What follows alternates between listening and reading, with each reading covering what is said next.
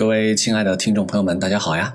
今天呢是一个番外篇，我取了个名字叫《僵尸那些事儿》啊。为什么清朝的僵尸那么多？因为我还有一档播客节目叫《僵尸有文化》嘛，那个节目是专门介绍古往今来的僵尸、丧尸。哎，也有朋友跑到《酉阳杂俎》这张唐代古籍的专辑底下来问我啊，僵尸到底是怎么一回事啊？僵尸播客还更新吗？哇，你终于更新了，你是诈尸了吧？等等等等等等，好吧，今天呢，我们就在这个。古籍专辑的最后啊，来做一个僵尸的番外篇，聊聊僵尸那些事儿。说到僵尸啊，你脑子里一定马上就能联想起来香港明星林正英的那些电影啊、电视剧里边的造型。什么样的造型呢？是一个穿着清代的官服，不会走路，只会蹦蹦跳跳的，呲着獠牙要咬人的这么一个形象。说到这儿啊，问题就来了，你知道为什么电影里的僵尸会长成那个样子吗？回答嘛，你肯定也会说，那是因为电影公司的服化道设计嘛。这个回答太简单了啊！那凭什么电影的服化道设计就要按照清代的官员来想象去设计一个角色呢？那你一问哈，这是清代的僵尸特别多嘛，所以影响了啊这些电影公司？这个猜测嘛，还真的有点关系。就是因为清代的僵尸故事啊特别的多，而且特点也最鲜明，它就奠定了咱们现代想象僵尸的一个主要的形象。哎，那你肯定又要问了，那唐宋元明呢？那春秋战国呢？秦汉魏晋呢？那些时候有僵尸故事吗？别着急啊，咱们一个一个的说。今天呢，就专门来聊聊僵尸那些事儿。说到最早的僵尸故事啊，咱们来考证一下啊。其实说到僵尸这两个字儿啊，现在咱们能知道是一种特定的形象。但是在古籍里边，你去检索、去查询僵尸啊，它不是咱们现在理解这个意思，而是就从字面理解啊，它就是僵硬的尸体，哎，没有现在咱们理解的复活作怪的死尸这个含义。什么时候有这个含义呢？是要到明代的中期以后，在唐朝啊、宋朝的这些笔记小说当中，记载了死尸起立，哎，复活过来去作怪的这种情节的故事。没有人把他们叫做僵尸，而是会命名为叫失忆、失行、失武，甚至是失变，懂了哈？广义上的僵尸故事很早就有，但僵尸这个词特指一种怪物，是要到明清时期。那接着说，僵尸这个词的演变，哎，是怎么一个阶段呢？一共有三个阶段啊。最早来说呀，僵尸就是指人死之后躯体僵硬的一种状态。咱们去看那些文献啊，里边会有“僵尸千里”“僵尸遍地”“僵尸营野”这些词。哎，你千万不要以为啊，那个时候就是满地的妖怪啊，其实不是，其实是说呀，打完仗啊，自然灾害啊，啊，瘟疫流行之后，人民大量死亡的一种人间炼狱的惨象啊，这个意思其实从先秦到清末长期保持稳定。第二个含义呢，就是说不腐烂的尸体，跟之前那个死后躯体僵直的景象啊有区别了啊，特指的是不腐烂的尸体。这个含义呢，也是要到明代哈，有个明代的学者叫王世贞，他在描述汉代刘向的时候呢，说刘向认识啊二父桎梏之师，改僵尸数千年不朽者。哎，他写了这么一个呃笔记小说的记载，他这是第一个见到说把僵尸定义为不腐烂的尸体这样的一个材料。第三个意思就是现在咱们理解的复活作祟的死尸是一种恐怖可怕的鬼怪，这个呢是从第二个知识点引申而来的。不腐烂的尸体，哎，久了久了嘛，就变成精怪了吗？这样的材料啊，在明清时期的笔记小说里，哎，多得很啊。比如说啊，在明代的明末清初的一个笔记小说叫《数异记》，里边就记载了关于僵尸鬼的故事。到了清代之后呀，有大量的关于僵尸作祟的故事，就很多很多了。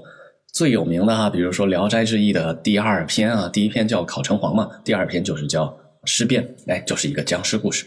所以咱们总结一下啊，僵尸这个词儿的演变有三个阶段。最早呢是说人死后的身体僵硬的状态，然后到了明代啊，有人去研究发现哈，有千年不腐的尸体，哎，也把它称为僵尸。再后来啊，到明清时期，大量的就用僵尸来指称那些复活作祟的死尸。这个广义和狭义的知识点呢，咱们就算是说明白了哈。以后你再问啊，是不是只有清代有僵尸呢？我会回答说是也不是，懂了吗？接着咱们再说呀啊，这个尸变诈尸到底是个什么样的现象？啊，一说到这儿啊，很多听众朋友肯定就不困了啊，他肯定会说，哎，我姥姥、我太祖父、我们家邻居也说过啊，诈尸是因为什么什么什么被雷敲啦，被猫跳啦，啊，还是什么什么什么。哎呀，这些说法呀，我说你都对啊，但是呢，总结的不是那么全面啊。能多全面呢？哈，我也不能再全面，我也是结合一些清代的学者的资料，哎，来给大家讲解讲解。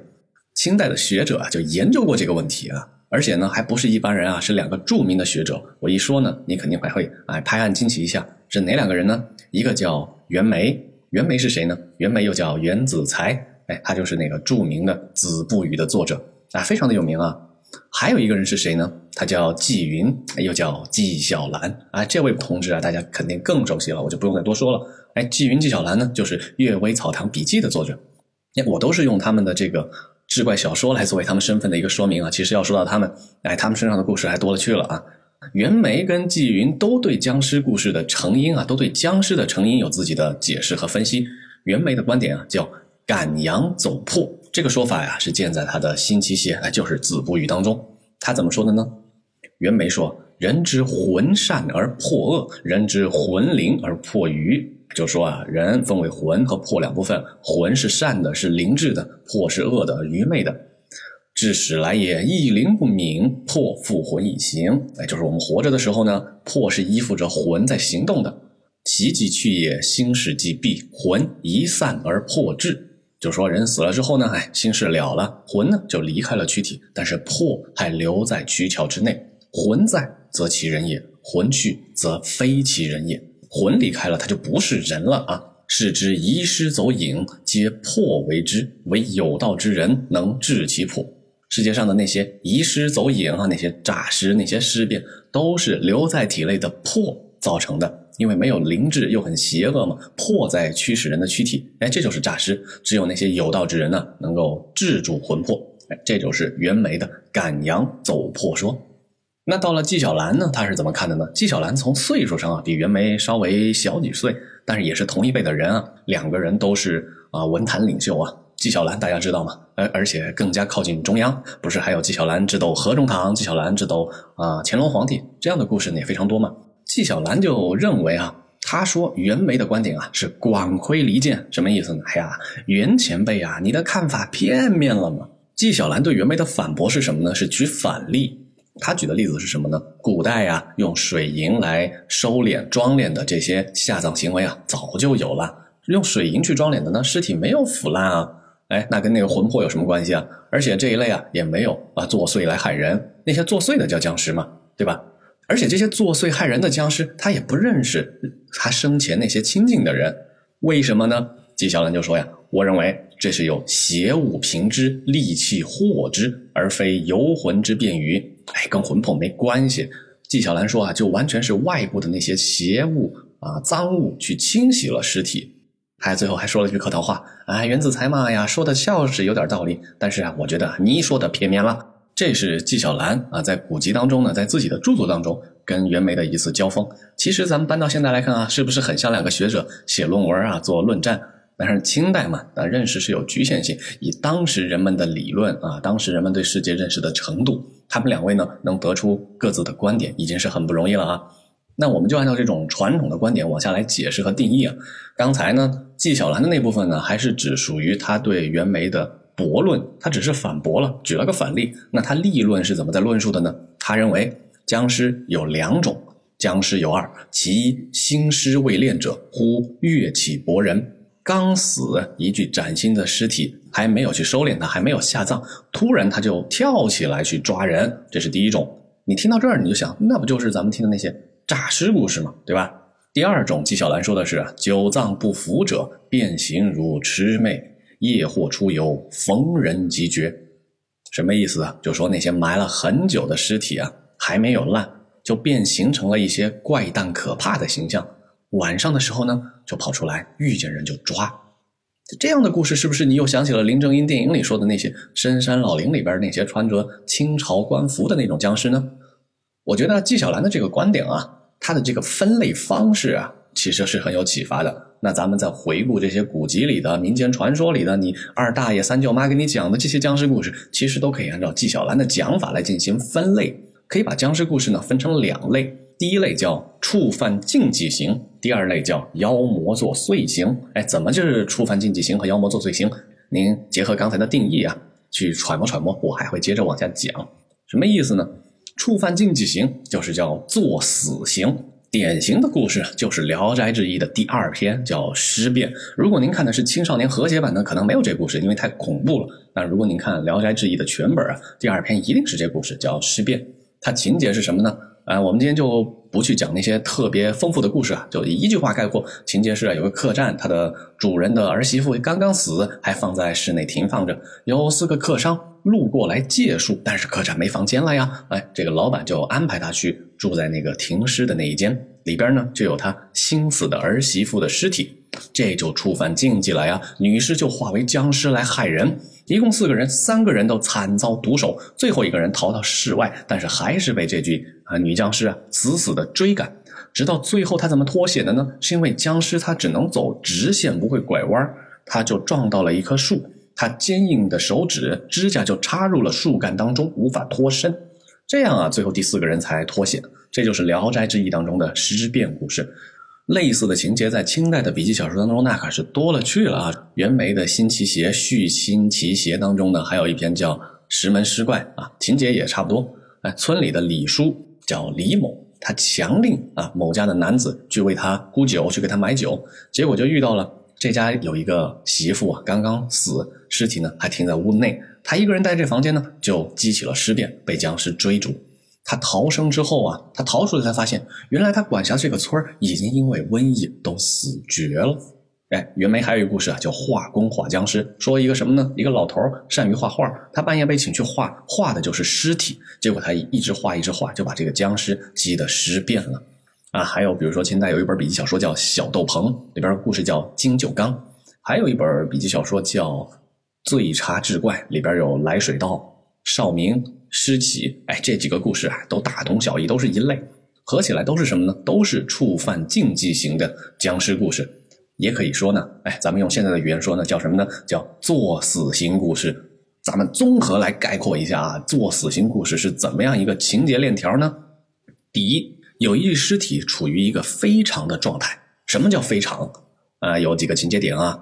第一，刚刚死，没有下葬；第二是没有棺材。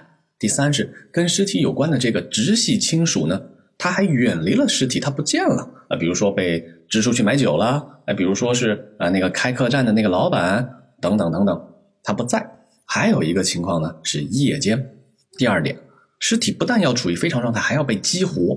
怎么样被激活呢？有一个跟这个尸体没有关系的、没有亲属关系的陌生人。和尸体发生了越轨的接触，啊不一定是要对尸体做一些亵渎的事情啊，而是靠近了这个尸体，跟他独处一室，都叫做越轨接触。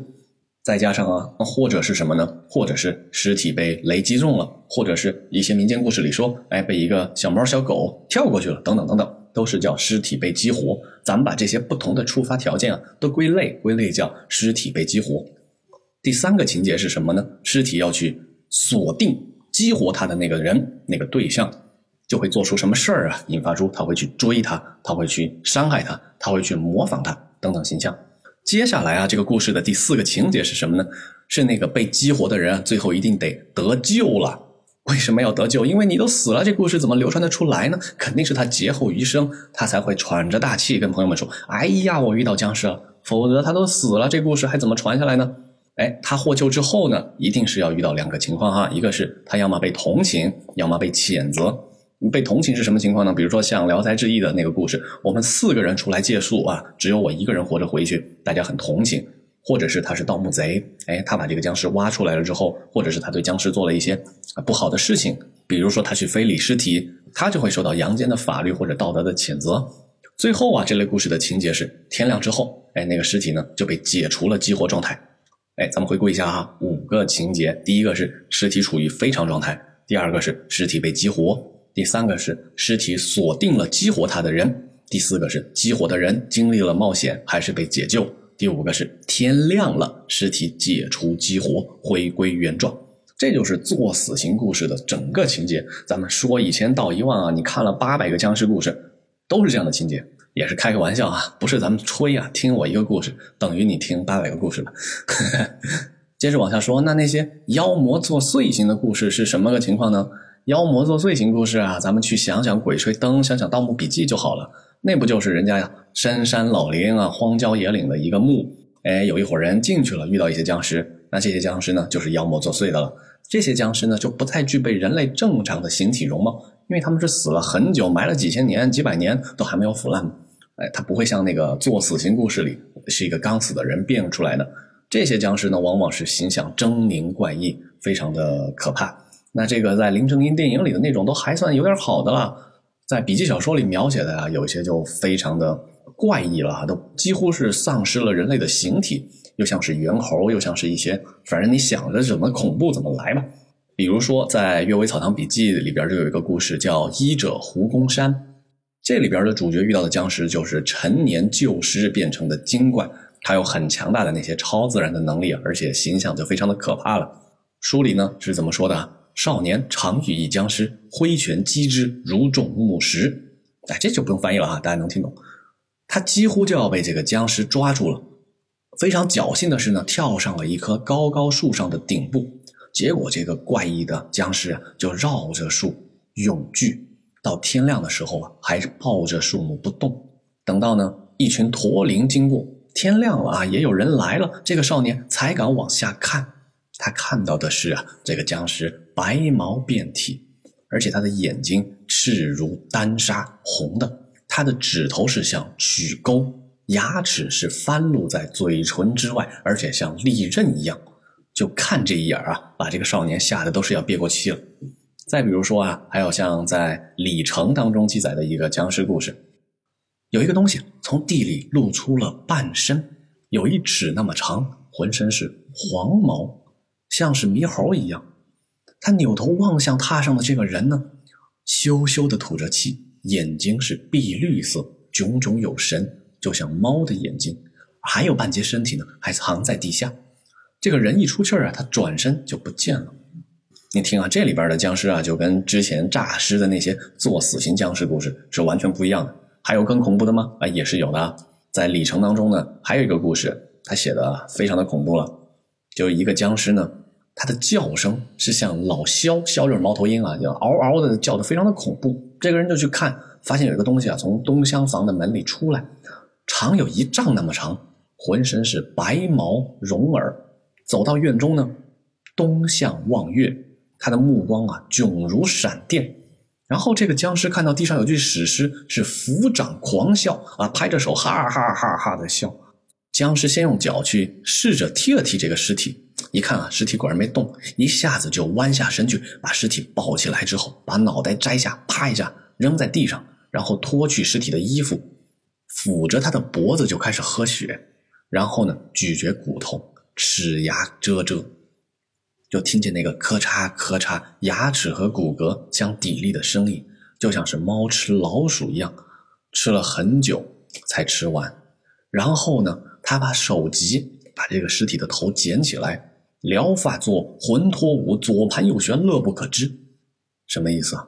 他把那个死人的头捡起来，把头发打开，抱着这颗死人头跳舞，还高兴极了。直到天亮的时候，听到村头有鸡在叫，哎，这个怪物僵尸啊，仓皇四顾，扔去首级，然后还是对着月亮先唇狂笑，再啪啪的拍掌之后呢，缓缓的引入到东厢房中去了。这故事比之前的诈尸故事可是可怕一万倍了。刚才咱们通过情节链条的描述呢，已经定义了八百个啊同类的诈尸型的、作死型的、触犯禁忌型的僵尸故事。那第二类呢，妖魔作祟型的僵尸故事呢，情节链条是怎么样呢？哎，咱们还是试图来描写一下，也是分为五个情节。第一，有个僵尸从棺材当中外出活动；第二，僵尸锁定到了活人，他要去袭击或者是追逐他；第三步，僵尸呢没能伤害到这个人，要么是活人逃掉了，要么是他们两个对峙僵持住了，直到天明；第四个是。僵尸要在天亮之前逃回棺材之中。第五个情节是什么呢？是活人得在天亮之后啊，把这个僵尸消灭掉。您细品啊，细品，哎，可以做个笔记也行啊，把这两类故事情节记录下来。反正啊，这个妖魔作祟型僵尸故事啊，就是要吓你一跳就行了。经过我这么一讲解啊，是不是相当于您听了两个僵尸故事类型，就听遍了啊中国的啊传统的僵尸故事？呃，没有一千有八百了吧？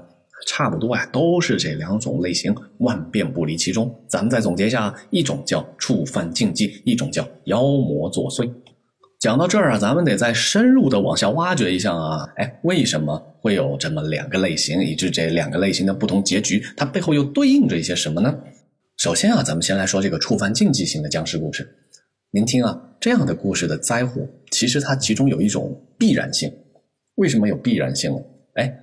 你那些人做了一些不合适的事情，他一定就会招致灾祸。而第二种妖魔作祟型的故事啊，它听起来是不是像一个冒险故事？非常典型啊！如果把故事里的这个可怕的僵尸形象换成一个吸血鬼，换成一个龙，换成一个什么呃乱七八糟的啊狼人啊，或者一个你想象的任何的可怕景象，也能编得过去啊！它不一定得是僵尸，反正就是人在荒郊野外遇险了，对吧？它更像一个冒险故事。而咱们再来比较啊，这两类故事的不同结局。那种触犯禁忌型的僵尸故事的结局，人们就把那个啊诈尸的那具尸体啊，比如说《聊斋》里的那个儿媳妇的尸体啊，好好去安葬了。为什么会是这样呢？因为这类触犯禁忌型故事，它背后对应的是什么呢？就是人们啊对于道德规范的失序，对于礼仪规章的崩坏的一种焦虑。哎，这个世道呀，哎呀，糟糕透了！咱们的这些啊啊五讲四美没了，咱们这些孝悌没了。当时的人嘛，非常焦虑这个问题，不讲规矩，所以就想象出了这种恐怖。而这个被冒犯的这个僵尸这个尸体呢，它本身并没有做错什么，而是活人触犯了禁忌。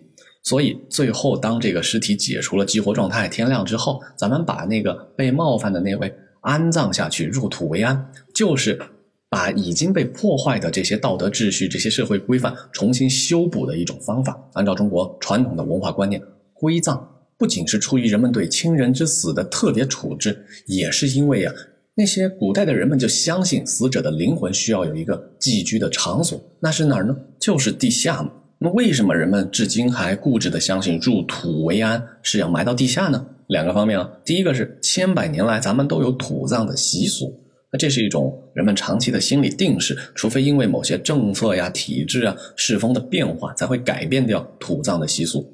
第二个原因是什么呢？人们始终相信阴间是在地下的，埋在地下就会有另一种方式让它获得新生。所以在古代啊，这两个观念影响人们，哎，一定要把这个炸掉的尸体啊，这个诈尸的僵尸啊，埋在地下。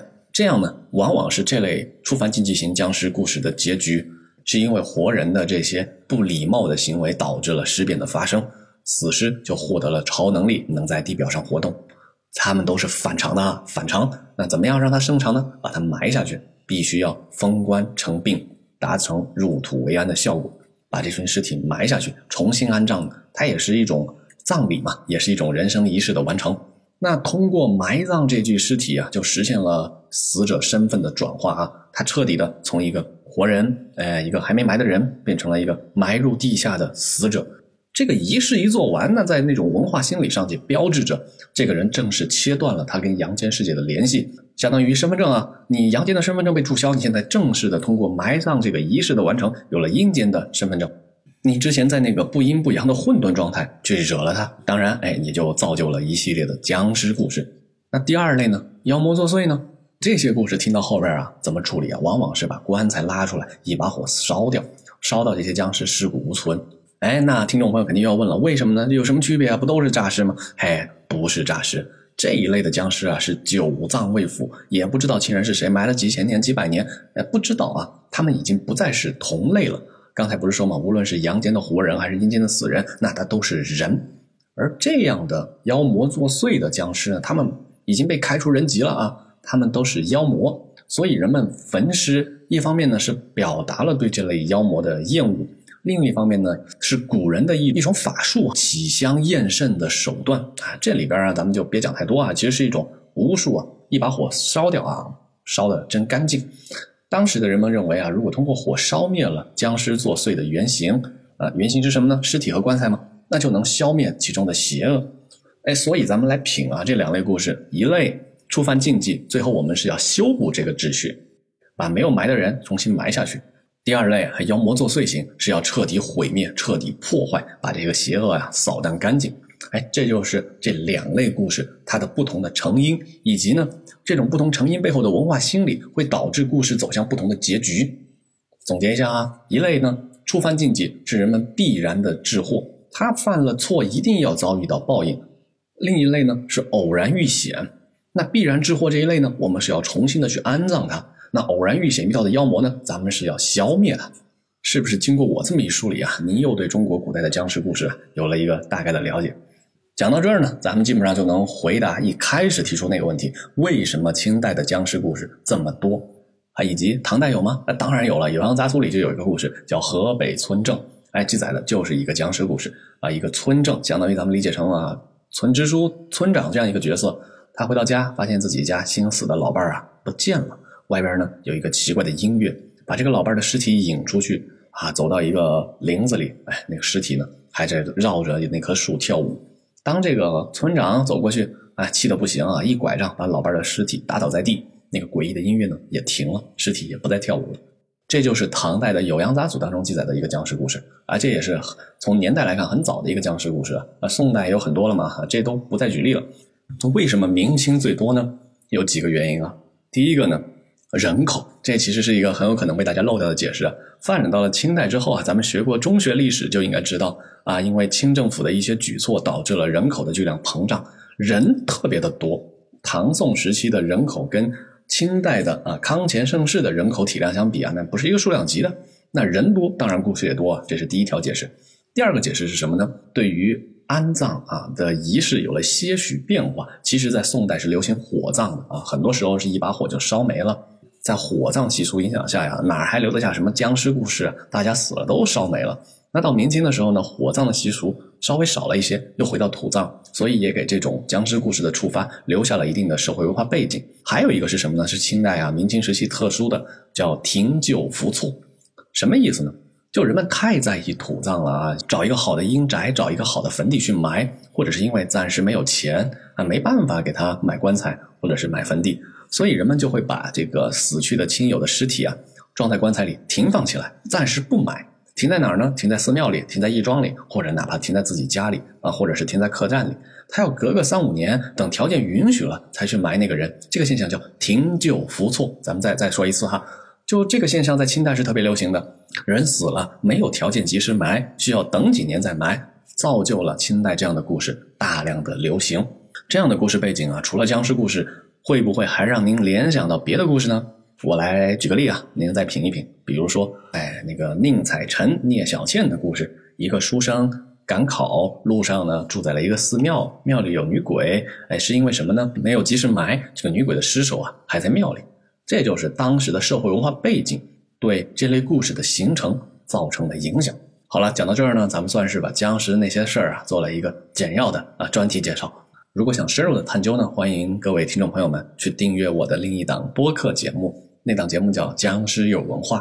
那里边呢，我和我的一位导演朋友会深入的把古今中外的僵尸故事啊都梳理了一遍。除了中国的咱们讲的僵尸一蹦一跳的这样的东西，还有那些国外的丧尸，因为科学变异，或者因为非洲的巫毒教啊，或者因为等等等等其他原因造成的丧尸，来做了一个比较和聊天吧。那也是一个非常。轻松有趣的一个节目，所有关于《酉阳杂俎》的故事，以及关于《酉阳杂俎》引申出来的咱们的番外篇呢，都告一段落了。